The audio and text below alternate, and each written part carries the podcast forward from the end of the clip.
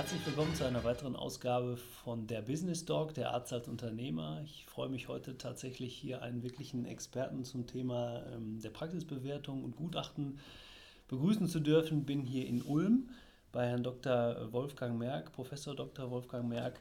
Ich habe hier einige Stationen aus seinem Lebenslauf. Ich kann das alles gar nicht aufzählen, was hier drauf steht. Aber ich fange mal einfach an. Er ist, ähm, hat ähm, Betriebswirtschaftslehre studiert mit dem Schwerpunkt Krankenhausmanagement, Wirtschaftswissenschaft studiert, ist also Diplom-Betriebswirt, Diplom-Ökonom. Er hat aber gesagt, ich soll das alles gar nicht sagen. Ähm, deshalb kürzen wir es an der Stelle einfach mal ab. Er ist im Moment Professor äh, mit dem Schwerpunkt Unternehmensführung an der Dualen Hochschule in Baden-Württemberg und seit 1997 ähm, öffentlich bestellter und vereidigter Sachverständiger für die Bewertung von Arzt- und Zahnarztpraxen. Und zu dem Grunde sind wir auch heute hier. Ich freue mich wirklich sehr, dass ich Sie begrüßen darf, sehr Herr gerne. Professor Merck, dass ich hier zu Ihnen nach Ulm kommen durfte, um mit Ihnen mal über das Thema äh, Praxisbewertung und Gutachten zu sprechen. Äh, steigen wir einfach mal ein in das Thema und ähm, an der Stelle vielleicht mal eine Unterscheidung zwischen dem Thema Gutachten und einer einfachen Praxisbewertung. Können Sie uns da vielleicht zwei, drei Sätze zu sagen? Sehr gerne. Ja, Bewertung ist eigentlich ähm, eine relativ schnelle Überlegung, was könnte denn diese Praxis am Markt wert sein. Mhm. Und ein Gutachten ist dann schon eine sehr detaillierte Analyse des Unternehmens, der Praxis im VZ. Und letzten Endes ist ein Gutachten eigentlich immer wie so eine kleine ja, unternehmensdetaillierte Analyse, während die Bewertung auch sehr schnell gehen kann. Mhm. Beispielsweise nach Marktpreisfaktoren, ja, halber Umsatz, Umsatz etc. Mhm. Die Bewertung schaut sehr genau an, wie würden sich die Umsätze denn entwickeln, wie würden sich die Kosten entwickeln. Also das ist der große Unterschied. Mhm. Jetzt kommt sehr häufig in der Beratungspraxis ja die Frage auf, ähm, wie bewerte ich meine Praxis, also sowohl von der Abgeberseite oder von einer Gemeinschaftsseite, aber natürlich auch von der Seite des Neugründers oder desjenigen, der in eine Gemeinschaft einsteigt. Kann man da Unterscheidungen treffen? Wie würden Sie es beschreiben? Ja, wenn jetzt ein Abgeber seine Praxis abgeben möchte, verkaufen möchte, dann braucht er nicht unbedingt ein Gutachten. Mhm. Wenn er weiß, der Markt nimmt diese Praxis ab zu einem bestimmten Wert, dann kann er sich eigentlich dieses Geld sparen. Mhm. Ähm, die Dann Frage ist es einfach eigentlich. Dann ist es ne? einfach, Dann ist es genau. dann einfach, gehe ich mit, genau. ja, wenn ich weiß, die Zulassung beispielsweise, ganz häufig werden ja auch äh, Zulassungen gehandelt Mhm. bei den Humanmedizinern. Da geht es gar nicht so um die Praxis, sondern nur um die Übernahme der Zulassung, um dann eigentlich die Praxis in meinem Gusto weiter betreiben Mhm. zu können. Ähm, die Frage ist dann einfach immer, ähm, kommt dann nach mir eigentlich dann der Käufer, so der Käufer äh, prüft er dann eigentlich die Finanzierung Mhm. und überlegt dann, kann ich mir diese Praxis leisten, kann Mhm. ich die auch individuell so fortführen, wie ich das Ganze möchte. Also hier brauche ich eigentlich kein Gutachten. Ganz anders sieht es aus, wenn ich einsteige in eine Praxis und mit meinem Kompagnon noch fünf oder zehn Jahre dauerhaft zusammenarbeiten Mhm. muss. Ja. Da ist, spielt natürlich eine unfaire Bepreisung schon ein gewisses Konfliktpotenzial. Deswegen raten wir eigentlich immer bei einem Einstieg in eine Praxis immer zu einem neutralen Sachverständigengutachten, damit auch nachher ja, kein Konflikt entsteht, Mhm. damit ja beispielsweise, wenn die Gewinne sich nicht so entwickeln wie Mhm. ursprünglich Mhm. geplant, der Ansteiger nicht sagt, so, Mensch, du, du hast mich übervorteilt. Mhm. Also ist auf der einen Seite natürlich abhängig davon, gründe ich, also kaufe ich eine Praxis, wo der Preis vorgegeben Genau, ist. ja. Auf der anderen Seite aber auch steige ich in eine Praxis ein, Mhm. wo, mit dem ich, mit dem Partner ich dann vielleicht noch längere Zeit auch zusammenarbeiten möchte. Mhm. Aber natürlich auch von meinen persönlichen Voraussetzungen würde ich gleich gerne nochmal drauf eingehen. Sie haben gesagt, ich brauche vielleicht nicht unbedingt ein Gutachten, wenn ich tatsächlich, ähm, ja, wenn der Preis feststeht, dann muss ich eben nur für mich rausfinden, also als. Einsteiger in die Praxis, passt diese Praxis zu meinen persönlichen Voraussetzungen. Das ist so Ganz richtig. genau, ja. Mhm. Ein Gutachter kennt ja meistens nicht einen konkreten Übernehmer. Mhm. Das heißt, er denkt sich eigentlich so einen normalen Dritten aus. Dieser normale Dritte, der ist ja natürlich nie der individuelle Übernehmer. Deswegen sollte man auch immer sorgfältig überlegen, wenn man ein Gutachten vorgelegt bekommt, passen denn die Prämissen in diesem Gutachten auf mich als Person? Mhm. Ja? Passt das mit den Arbeitszeiten? Passt es vielleicht mit dem Leistungsspektrum? Mhm. Passt es mit meinen persönlichen Vorlieben, mit meinem Marketingkonzept? Mhm. Das wären so ein paar Prämissen, auf die es ankommt. Ja? Genau. Mhm. Man unterscheidet da einfach ähm, in der Terminologie zwischen einem objektivierten Wert, das ist so ein Normalwert mhm. für jeden eigentlich, mhm. Und einem subjektiven Entscheidungswert. Und der subjektive Entscheidungswert, den müssen Sie und ich eigentlich individuell ausmachen. Okay. Wir sagen, das ist jetzt die Praxis, die passt zu mir. Mhm. Beispielsweise, ich bin dort bekannt vor Ort, ja, habe dort meine Jugend verbracht, okay. jetzt komme ich wieder zurück, ich habe das Ganze, ähm, bin noch im Sportverein mhm. etc. Diese Praxis ist für mich genau richtig, dann ist dieser subjektive Entscheidungswert für mich ein anderer. Kann man da vielleicht auch von diesen sogenannten, das hört man ja immer mal wieder, weichen Standortfaktoren sprechen, die auch eine mhm. Rolle spielen? Mhm. Genau, richtig. Natürlich ist das immer eine Basis, welche Umsätze, welche Kosten hatte denn der Vorgänger. Mhm. Natürlich gibt es aber weiche Standortfaktoren, ja, wie beispielsweise ist diese Praxis in einem Ärztehaus, mhm. ist denn die Kaufkraft dort? Mhm. Ja, das kann man alles noch analysieren, auch im Rahmen einer Bewertung, einer Standortanalyse. Mhm. Also solche Faktoren sollte man auf jeden Fall berücksichtigen. Und diese Faktoren unterscheiden dann auch das wirklich ähm, das Gutachten und die, ich nenne sie jetzt mal einfachere Praxisbewertung ja. oder ist, nimmt die Praxisbewertung vielleicht einfach nur einen Status quo auf oder tun das beide? Ähm, das tun eigentlich beide, wobei, also wie gesagt, so eine klassische Bewertung sich sehr häufig auch an den ähm, Marktfaktoren mhm. Rein orientiert. Ja. Man muss vielleicht grundsätzlich unterscheiden zwischen den Begriffen Wert und Preis. Mhm. Wenn Sie sagen, ich mache eine Bewertung, dann finden Sie, wenn Sie jetzt einfach mal einen Gewinn unterstellen von 200.000 Euro im Jahr, eine Praxis am Starnberger See und die identische Praxis mit den gleichen Zahlen irgendwo in den neuen Bundesländern. So, und jetzt haben Sie natürlich eigentlich den identischen Wert im Sinne eines monetären Vorteils, den Sie dann haben, wenn Sie diese Praxis übernehmen. Ja. Trotzdem werden Sie für die Praxis am Starnberger See einen höheren Preis bezahlen müssen als irgendwo auf dem Land in Mecklenburg-Vorpommern. Mhm. Das sind dann einfach nochmal diese Preisfaktoren, die mhm. berücksichtigt werden mhm. müssen. Okay. Wenn wir jetzt nochmal auf dieses, ähm, ja, auf die Unterscheidung kommen, wer kann denn ein Gutachten erstellen, beziehungsweise wer kann ein, ja, ein, ein Praxiswert ermitteln. Also mhm. Sie sind ja, ich habe es vorhin nochmal vorgelesen, öffentlich bestellter Sachverständiger. Mhm. Was beinhaltet diese, diese, diese, äh, dieser Begriff? Was steckt dahinter? Ja. Ähm, also die Sachverständigen, die öffentlich bestellt und vereidigt sind, die müssen eine besondere Sachkunde nachweisen. Mhm. Das heißt, sie müssen für ein bestimmtes Fachgebiet ähm, qualifiziert sein. Mhm. Und sie müssen immer neutral und objektiv sein. Das heißt also, wenn ich äh, zum Sachverständigen gehe, dann weiß ich, äh, der hat eine neutrale, objektive Werteinschätzung gemacht und er macht keine Gefälligkeitsgutachten. Mhm. Und gerade diese Neutralität spielt bei Bewertungen eine sehr, sehr große Rolle. Mhm. Es gibt ganz viele Menschen, die bestimmte finanzielle Interessen haben, die auch mit einer Praxisübernahme verbunden sind. Und ähm, das sollte man natürlich immer überlegen, mhm. wer hat mhm. das Gutachten gemacht, ja, welche Interessen hat er, hat er eher ein Interesse an einem hohen Wert, einem mhm. niedrigen Wert. Das darf bei den öffentlich bestellten und vereidigten Sachverständigen eigentlich keine Rolle spielen. Okay, weil letztendlich, wir hatten es im Vorgespräch schon, dass wir uns unterhalten haben, auch über die Frage, ähm, wird der Preis, den Sie in einem Gutachten ermitteln, in Frage gestellt? Oder wird der nicht nur in Frage gestellt, sondern vielleicht sogar mehrfach hinterfragt? Und mhm. wenn Sie sagen, es ist ähm, neutral, dann glaube ich, sind Sie mit, mit so dem Auftraggeber zumindest mhm. einer Meinung, dass das, äh, ähm, was Sie da ermitteln, ja.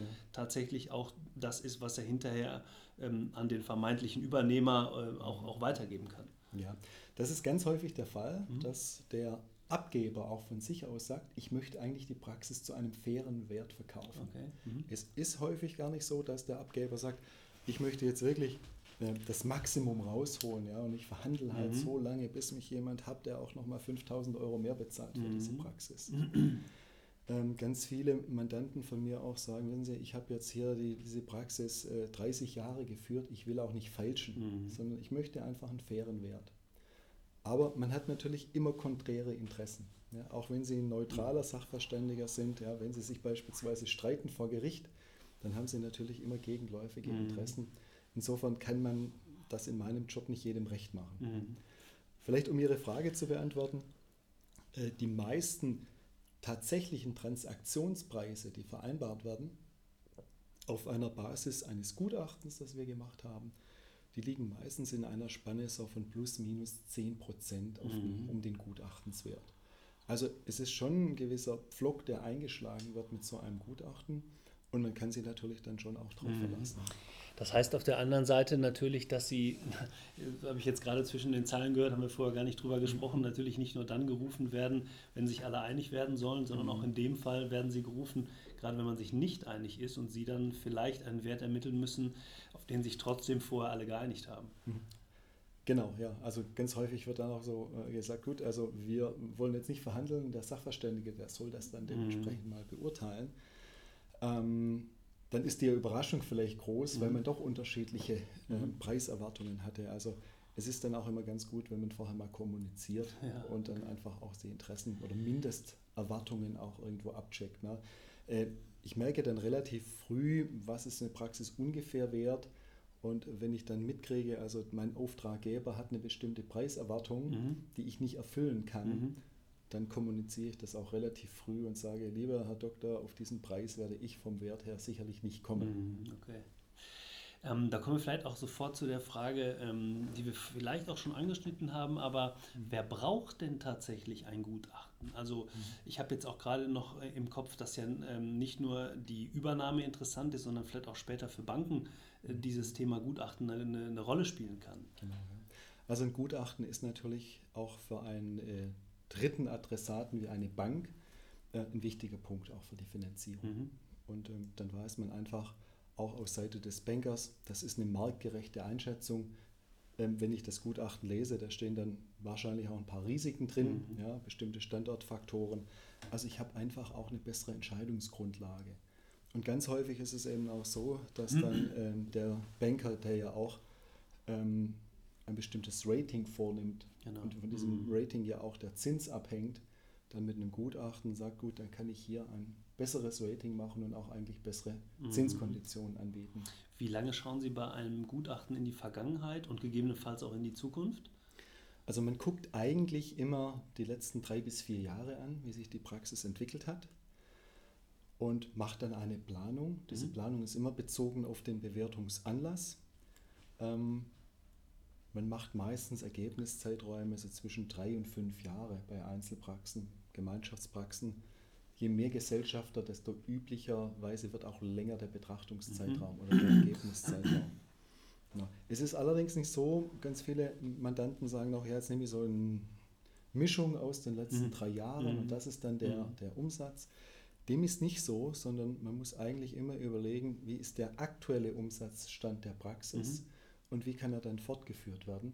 Das heißt also, wenn es irgendwelche Rahmenbedingungen gibt, die sich ändern, Honorarsituation mhm. beispielsweise, ja, dann nützt es mir natürlich nichts, wenn ich die letzten drei Jahre angucke, sondern da muss ich natürlich aktuell die Situation Klar, absolut, angucken. Ja. Wenn wir jetzt mal so ein bisschen in dieses, in dieses Gutachten reinschauen würden, ähm, mhm. Sie haben gerade gesagt, Rückschau drei bis fünf Jahre, vielleicht auch Blick in die Zukunft, Veränderungen, die, die kommen, die, die weiß man nicht, aber die in der Vergangenheit gewesen sind. Aber eben auch nochmal, was, was ist noch in einem Gutachten zu finden? Also ähm, gehen Sie wirklich tief in die, in die ähm, ja, wir haben ja letztendlich immer zwei Bestandteile, mhm. einmal den, den, den, den Sachwert, also die, die materiellen Güter genau. einer mhm. Praxis. Mhm. Dann haben wir aber vielleicht auch den Goodwill, also das ist mir die Frage, was ist das überhaupt, wie, wie kann ich das beziffern? Mhm. Können Sie da vielleicht noch zwei Sätze zu sagen? Ja. Also ein Gutachten sollte natürlich grundsätzlich immer transparent aufgebaut sein. Auch wenn Sie als Praxisübernehmer ein Gutachten auf den Tisch gelegt bekommen, Sie sollten das einigermaßen nachvollziehen können. Mhm. Wenn Sie es nicht können, weil jede Wissenschaft hat natürlich auch die Fachmaterie mhm. dazu. Ne? Wenn Sie auch bestimmte Begrifflichkeiten nicht verstehen, suchen Sie sich einen Berater, der mhm. Ihnen das nochmal erklärt. Ähm, ein Gutachten weist üblicherweise auf eine Unterscheidung zwischen dem materiellen Wert mhm. und dem ideellen Wert oder dem Goodwill, wie er auch genannt wird. Der materielle Wert ist einfach der Gegenwert für die Wirtschaftsgüter, die Sie eben nicht investieren müssen, weil der Vorgänger sie ja schon hat. Mhm. Also das ist die Perspektive von ersparten Investitionen.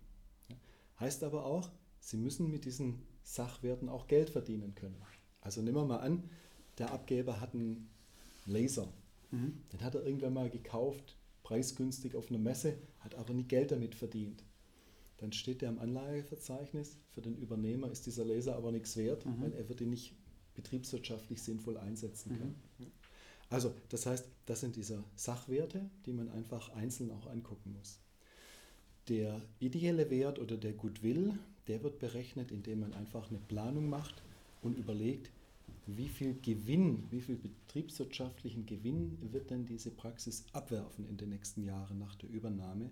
Und aus dieser Gewinnplanung ermittelt man dann über einen gewissen Zeitraum diesen ideellen Wert. Mhm. Ja, also nehmen wir mal an, Sie haben ähm, ganz grob gesagt, Sie verdienen mit der Übernahme einer Praxis pro Jahr 100.000 Euro mehr als mhm. im Angestelltenverhältnis netto, mhm. dann heißt es einfach mal pro Jahr bringt Ihnen diese Übernahme 100.000 Euro mehr mhm. Nettoeinkommen.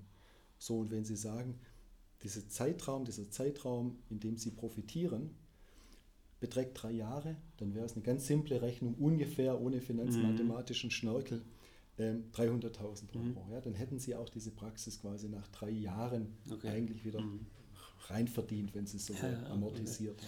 Wichtig, glaube ich, für die, die sich das anschauen, dass ähm, Sie dieses Gutachten ja auch dem, demjenigen, der es beauftragt oder der, der mehr dazu wissen würde, erläutern. Ich glaube, das ist auch ja. nochmal wichtig. Ja. Äh, unser Anliegen ist ja auch so ein bisschen den Arzt mehr und mehr zum Unternehmer zu machen, also ihn auch in das Unternehmersein hineinzuführen. Das betrifft jetzt den Abgeber genau. weniger, der ja gerade genau. sein Unternehmen veräußert oder abgeben will, aber vielleicht den jungen Kollegen, der, der in die Praxis eingeht. Ich mhm. glaube, es ist ganz wichtig, ja. dass man äh, jetzt mit Ihnen dann auch die Möglichkeit hat, nochmal zu reden, zu sprechen, auch zu hinterfragen fragen oder vielleicht einfach sich Dinge erklären und erläutern zu lassen, die in so einem Gutachten drin ist. Ich denke, das macht einen guten Sachverständigen eben genauso aus. Ne? Ja, absolut, ja.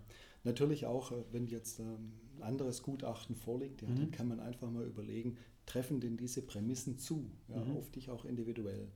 Ähm, beispielsweise bei der Umsatzplanung. Genauso sollte man durchaus kritisch nochmal die Umsatzplanung durchgehen, mhm. die im Gutachten steht. Beispielsweise Mietvertrag, ja, kann der so fortgeführt werden? Der Sachverständige, mhm. der trifft bestimmte Annahmen. Auch die Personalkosten, ja, sind die dann richtig korrekt mhm. berechnet? Es gibt ja so die berühmte Ehegattin, Arzt-Ehegattin, die arbeitet wie ein Pferd, bekommt aber bezahlt wie ein Pony, ja, der alte genau. Gag. Ja. Äh, und dann muss man natürlich überlegen, ähm, ich brauche eine Ersatzkraft, mhm. ist die denn auch dort mit eingerechnet in mhm. diese, in diese äh, Kostenplanung? Ja. Genauso Finanzierungskosten man berücksichtigt auch heutzutage ähm, kalkulatorische Ertragssteuern, mhm. weil ähm, ein Gewinn 100.000 Euro Vorsteuer ist ein anderer als Nachsteuern. Okay. Zumindest ist es in Deutschland ja. so. In anderen Staaten vielleicht nicht. ja, aber genau. bei uns ist es noch so. Also das sollte man hier auch nochmal berücksichtigen. Ja, okay. Aber ich nochmal ganz wichtig, ich glaube, dass man jemanden hat, der einem auch Fragen aus dem Gutachten äh, erklären kann. Und okay. ich glaube, da stehen Sie zur Verfügung für alle die, die das interessiert. Wir werden natürlich die Adresse und die Kontaktdaten von äh, Professor Dr. Merck unten in die Shownotes eintragen. Jeder kann sich bei Fragen zu diesem Thema gerne ähm, auch an Sie wenden. Ich glaube, ähm, äh, das kann ich einfach so sagen, dass, dass, dass wir das so machen können. Bevor wir zur letzten Frage kommen, wir sitzen ja hier in Ihren Räumlichkeiten und hinter uns äh, ein schönes Transparent. Da steht Medmax drauf. Können Sie vielleicht noch zwei Sätze zum Thema Medmax sagen, bevor ich dann zur noch einer sehr zentralen Frage komme, die uns auch immer wieder auf, auf den Weg mitgegeben wird. Was mhm. ist Medmax und mhm. ähm, äh, was, was ist das für ein Teil Ihres, Ihres Unternehmens? Ja. Also Medmax ist eigentlich ein äh, Informationsportal mhm. und in diesem Informationsportal kann man sehr viele betriebswirtschaftliche, finanzwirtschaftliche Informationen für die Führung von Arztpraxen MVZ abrufen. Okay. Das heißt also, wir haben beispielsweise Durchschnittsumsätze, Durchschnittskostenstrukturen für alle Facharztgruppen. Ähm, wir haben bestimmte Rechnerfunktionen mhm. programmiert. Und ähm, wir verkaufen diese Zugänge allerdings nicht an Ärzte direkt, sondern an Berater mhm. von Ärzten. Okay. Wenn es jetzt aber einen ähm, Medmax-Berater ähm, gibt, mhm. dann hat er natürlich darauf Zugriff. Ja? Das heißt also, wenn Sie Ärzte äh, beraten, haben Sie Zugriff. Das ja. ist ganz toll, freut uns natürlich ja. Mhm. ungemein. Äh, und dann kann sie natürlich auch dieses Wissen weitergeben. Okay. Ähm, das macht uns sehr viel Spaß, ist natürlich auch mit einer großen Mühe an Research mhm. verbunden, ähm, dass es mitwächst. Mhm. Vielleicht noch ein ähm, kleiner Tipp. Ähm, Medmax hat auch eine kleine Zeitschrift mhm. äh, oder ein Magazin und das kann man kostenlos auch downloaden, kommt drei bis viermal. Okay. Auch das könnten Jahr wir ja verlinken, sodass man Das können Sie gerne verlinken, genau. Toll. Ja. So.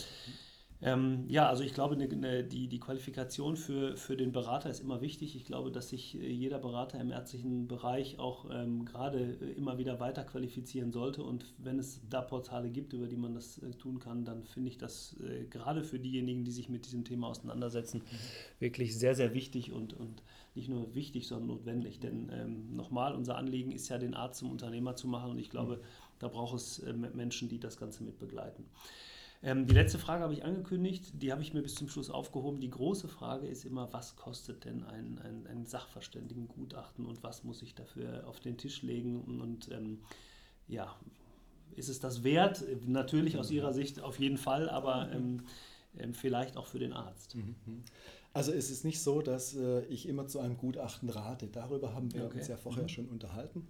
Und ich sage dann auch äh, durchaus, also hier braucht man kein Gutachten, mhm. sondern hier braucht man eigentlich eine Einschätzung, kann ich den, den Kaufpreis, der von mir gefordert ist, finanzieren. Mhm. Ja? ja.